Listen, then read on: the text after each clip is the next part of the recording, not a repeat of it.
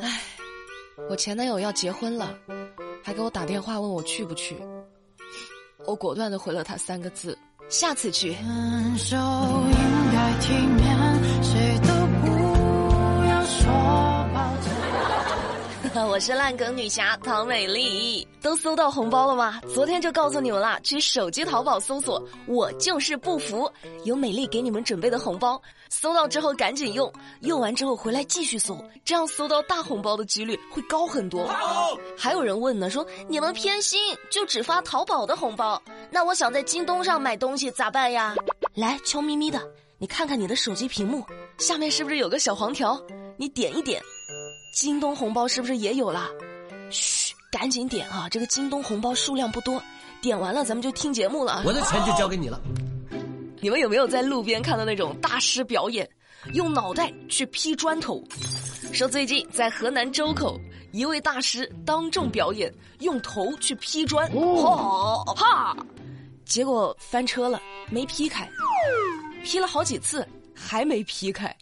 大师说：“哎呀，我换一块砖再试试啊！”又换了块砖，试了几次又失败了。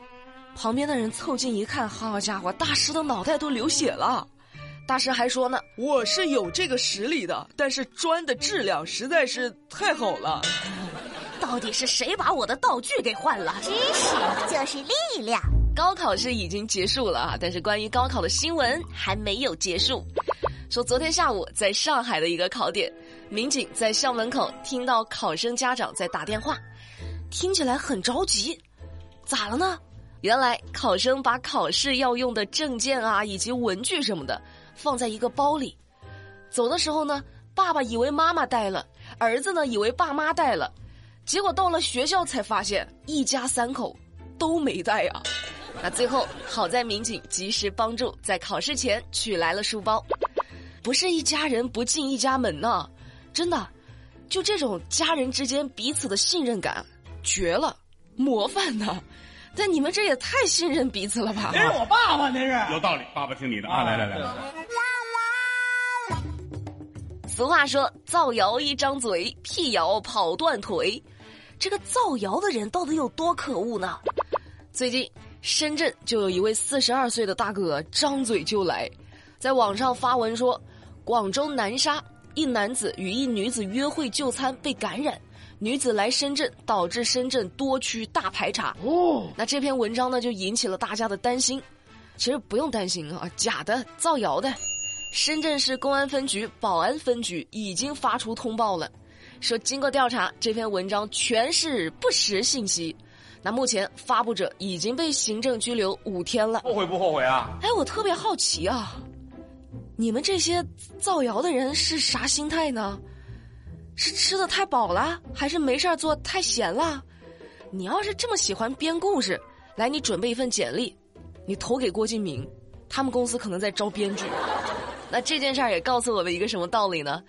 以后啊，在网上看到什么言论啊、文章啊，先别着急，先看看发布渠道，以官方为主，不信谣，不传谣，好不好？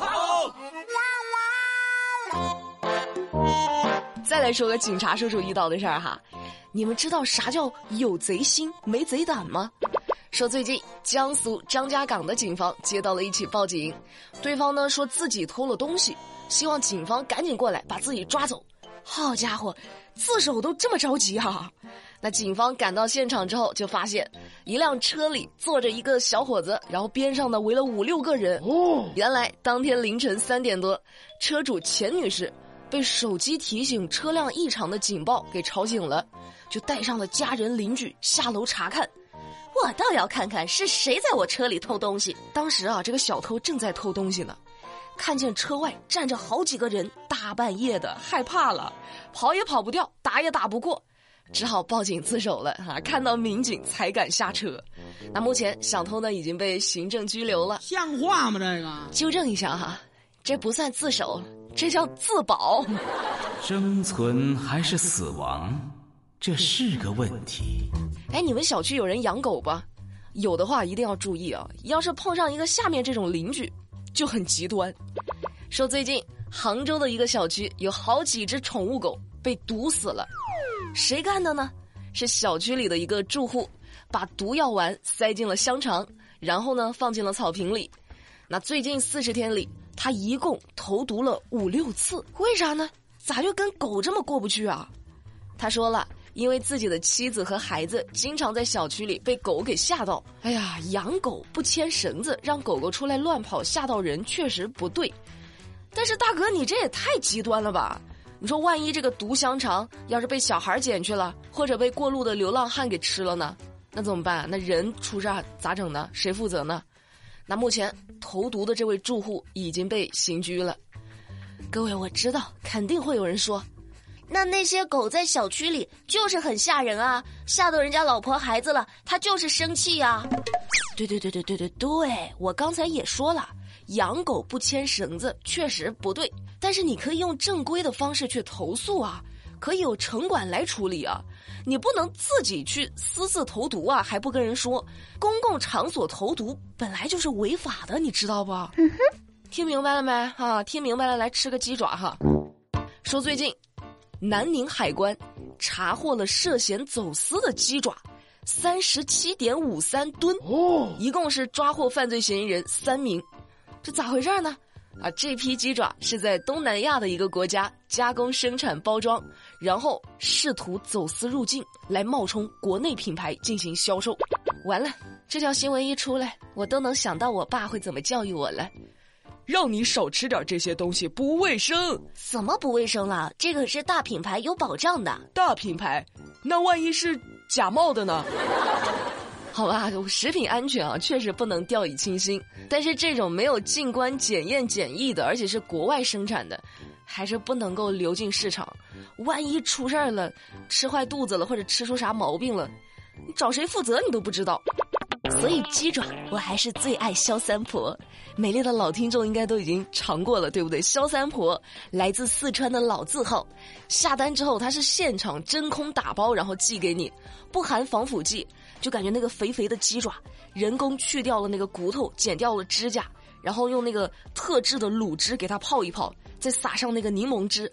Q 弹 Q 弹的，酸辣可口，然后再混合着柠檬的清香，夏天吃可太爽了。我一般收到之后，我就放到冰箱里，然后下班回来之后把它倒在那个碟子里，那种冰冰的、酸酸的、爽爽的，真的好开胃啊！本来夏天容易胃口不好，吃这个真的我能吃三碗饭。你们也可以尝尝，在今天的购物车里，美丽给大家挂出来了。但是你们要记住哈，收到之后要放到冰箱里，然后十天之内就把它吃掉。都是新鲜的，没有泡防腐剂的，所以不能放太久啊。但是我相信你们收到之后也用不了十天，像美丽一顿就搞定了。原价呢本来是六十八一份儿，那现在是二十九块九一份儿。从美丽的节目里进去还能领一张五块钱的券，然后就是二十四块九到手。但是美丽建议哈，你们一定要一次买三份儿，因为第三份到手是四十九块九。你想想。相当于有一份是白送的就算了，而且你再一算，原价六十八一份，现在四十九三份，你等啥呢？六一八冲吧，兄弟们！真的，千万不要为了减肥去节食，尤其是早饭一定要吃。像最近上海地铁十一号线，一位姑娘就突然倒在了那个自动扶梯上，头发。还卷进去被夹住了，多危险呢！这是吧？还好民警和工作人员及时赶到，按停了电梯，把小姑娘给救了起来。那咋回事呢？咋突然晕倒了呢？这么年轻，啊，原来小姑娘呢是因为当天早上没有吃早饭，低血糖犯了，在乘坐扶梯的时候才突然晕倒。所以说早餐啊一定要吃，一定要吃。如果说实在来不及吃早餐的上班族，也一定要记得。在包里放几颗糖，放几块巧克力，好不好？你看这突然一晕倒，头发还卷进去了，电梯耶，多危险啊！还好工作人员及时赶到。你回去之后啊，就把“吃早餐”这三个字儿贴在那个床头柜上，再贴在那个门口。不吃早餐，不要出门。不行不行不行不行不行！那节目的最后，我们来看看在昨天的节目互动里有哪些有意思的留言。首先，第一位是一位叫做带您读书的听众，他说。读书育人是一场暗恋，费尽心思的去爱一群人，结果只感动了自己；教书育人是一场苦练，付出真心的那群人，最终总是离你而去。哎呀，你这话一说，我都开始想我高中班主任了。确实好像是这么个道理哈。你看这句话，尤其是在高考结束之后再一听，有点感人。还有一位尾数叫二八八幺的听众，他说：“美丽，昨天的节目里你说了一件可不可以带儿子去女性更衣室的新闻。”很多人都觉得不应该，但是我不认同。等你有了孩子就知道了，万一孩子滑倒或者出了其他的事儿，店里又说没有监护人，总之有些纠结。我觉得所有的店里都可以搞上一个母婴特间。像我和我的孩子一直喜欢去游泳，都没法去，因为孩子独立换不成衣服，孩子爸爸又没有空，我就没法带他去。我觉得这个建议可以，就是所有的商场啊、游泳中心啊、健身馆啊，能不能除了有男更衣室、女更衣室之外，再设置一个母婴室呢？它哪怕面积不用太大啊，一个小小的一个隔间就行。最后，我们再来看一位叫做九木的留言，他说：“美丽姐姐，我虽然还没有高考，但是我已经想好了，等我一高考完我就撕书，毕竟十二年的书啊，想想就爽。别啊，孩子。”你听我的，等到你高考那一年，等成绩出来再撕。